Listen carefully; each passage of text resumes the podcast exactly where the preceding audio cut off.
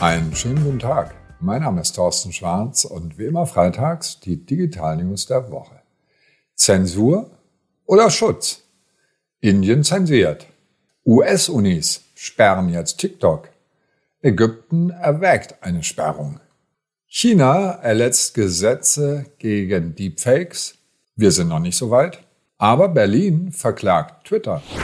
Indien zensiert.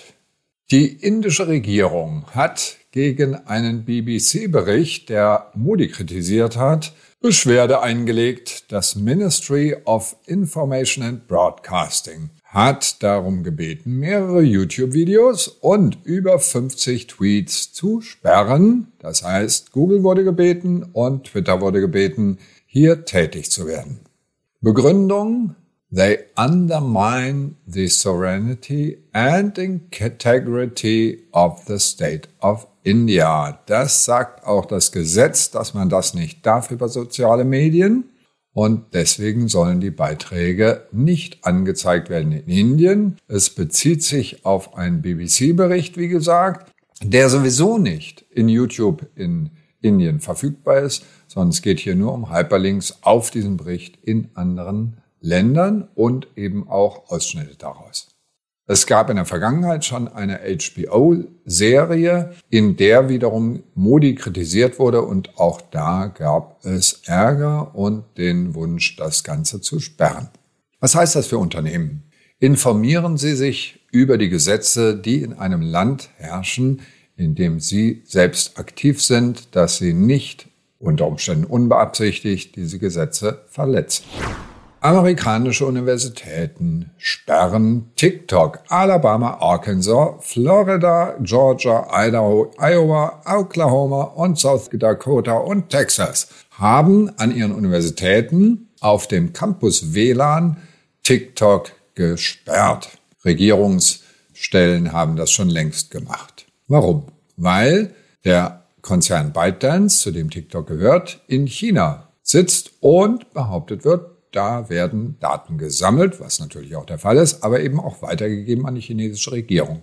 Und Indien, von dem wir es eben gerade hatten, hat sowieso schon TikTok gesperrt, aus eben diesen Gründen, aber nicht nur TikTok, sondern noch 200 andere Apps aus China. ByteDance hat definitiv Argumentationsschwierigkeiten, denn in der Vergangenheit, nicht vor kurzem, wurden Forbes-Journalisten getrackt, weil sie einen Bericht gelanciert hatten über das Zensursystem in China. Und da wollten die Chinesen natürlich wissen, wo ist die undichte Stelle und die IP-Adressen wurden getrackt und die Handys wurden getrackt. Das ist nicht schön. Was heißt das für Sie als Unternehmen? Passen Sie auf mit Mitarbeiter-Handys und welche Apps auf diesen Handys installiert sind und wo diese Apps herkommen und ob sie unbedingt nötig sind für die Arbeit. Ist nicht einfach, und Mitarbeiter fühlen sich dann auch oft benachteiligt, aber es geht nicht anders. Ägypten erwägt die Sperrung von TikTok. Wir haben es ja eben gerade gehört, wo überall in den US-Unis und in Indien und jetzt auch in Ägypten, aber anders als die Argumentation in Indien und in den USA geht es hier nicht darum, dass ByteDance ausspioniert, sondern es geht darum, dass in einzelnen Clips auf TikTok Nacktheit, Pornografie, Mobbing und Gewaltverherrlichung eine Rolle spielt. Und das nicht nur nicht unterbunden wird, sondern im Gegenteil sogar gefördert wird. Warum? Weil die Creators, also diejenigen, die ihr Geld damit verdienen, die brauchen natürlich mehr Follower. Und mehr Follower bedeutet mehr Geld. Und deswegen greifen sie auch zu allem, was in irgendeiner Weise viral geht und sich weiter verbreitet und schrecken da auch nicht zurück vor Dingen, die deutlich mehr als grenzwertig sind. Der Anwalt Samir Sabri hat konkret solche Fälle gesammelt und hat gegen den Prime Minister, den Premierminister und den Minister of Information and Communication einen Gerichtsbeschluss zur Unterlassung abgegeben. Wir sind gespannt, wie das Ganze ausgeht und Tipp für Sie als Unternehmen, passen Sie auf bei Influencern. Wo haben die ihre Reichweite her? Wie gewinnen die ihre Reichweite? Ist das authentische Reichweite aufgrund von überzeugenden Persönlichkeiten oder irgendwelche dubiose Tricks, sei es mit dem Followerwachstum, sei es mit merkwürdigen Inhalten. Passen Sie auf. China erlässt ein Gesetz. Ja, es geht in diesem Podcast um Zensur und da ist natürlich China ganz vorne, aber hier geht es um was ganz anderes. Nämlich, am 10.01. ist ein Gesetz zur Regelung von Deepfakes in Kraft getreten. Und das ist eine gute Sache. Was sind Deepfakes? Deepfakes heißt, da wird irgendein Pornofilm mit ihrem Bild, ja, gezeigt. Um Himmels Willen, das ist ja fürchterlich. Ja, genau das aber geschieht. Und da geht China mit einem sehr detaillierten Gesetz gegen vor und das ist auch gut so. In Europa ist der Digital Services Act unterwegs, also dass er angepasst wird auf die Deepfakes, aber wir sind halt nicht ganz so schnell.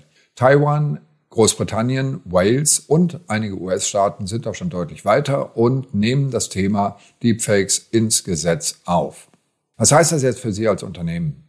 Eigentlich keine direkte Konsequenz, denn Persönlichkeitsschutz, und darum geht's hier bei Deepfakes, spielt in Unternehmensvideos eher eine untergeordnete Rolle, sondern das Hauptproblem ist Urheberschutz bei diesen künstlichen Bildern, also von Artificial Intelligence, künstliche Intelligenz hergestellten Bildern.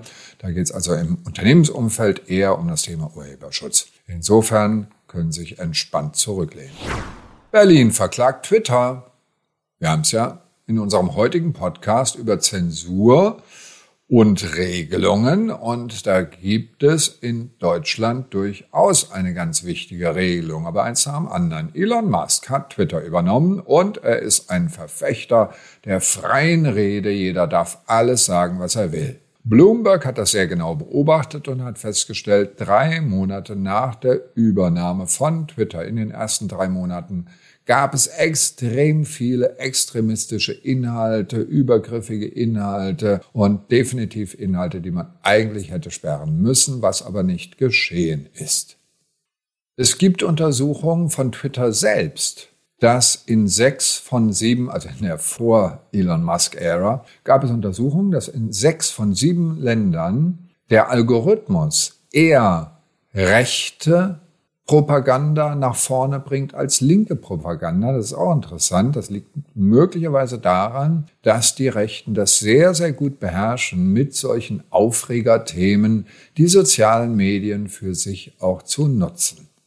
So, und jetzt geht's aber in Berlin ganz konkret darum, dass eine NGO mit dem Namen Hate Aid, also die sich genau um solche Hate Speech Fälle in sozialen Medien kümmern, zusammen mit der European Union of Jewish Students zusammengetan haben, um beim Landgericht Berlin eine Klage zu erheben wegen Volksverhetzung, denn wir haben das Netzwerkdurchdringungsgesetz NetzGG und das sagt ganz klar, dass solche Inhalte von den sozialen Medien selbst zu sperren sind. Und da beißt sie die Katze in den Schwanz, denn Herr Musk hat ja gerade bei Twitter massiv Leute abgebaut, um Kosten zu sparen und dummerweise hat er die ganzen Zensoren, das heißt diejenigen, die sich die Inhalte anschauen, gleich mit abgewickelt und das rächt sich jetzt, denn sowas kann man nicht mit AI machen. Das führt nur dazu, dass massig Beiträge gesperrt werden,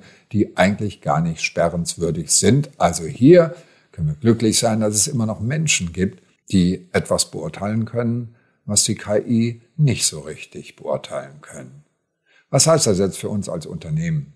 Eigentlich wenig, weil wir haben mit diesen Themen wenig zu tun, aber wir haben mit dem Werbeumfeld zu tun und es ist sehr wichtig für uns als Unternehmen zu überlegen, in welchem Werbeumfeld sind wir aktiv. Das hat Twitter ja auch massiv gespürt, dass also die Reputation des Werbeumfeldes Twitter abgenommen hat, weil sie eben gesagt haben, wir nehmen all diese viralen Dinge, diese extremistischen Dinge mit rein, nur wegen der Reichweite. Das ist nicht in Ordnung so und rächt sich jetzt. Das waren sie schon wieder, unsere Digital News der Woche. Alle Details natürlich und Videos zum Anklicken, wie immer, per E-Mail auf tschwarz.de. Und Ihnen ein schönes Wochenende und bleiben Sie gesund.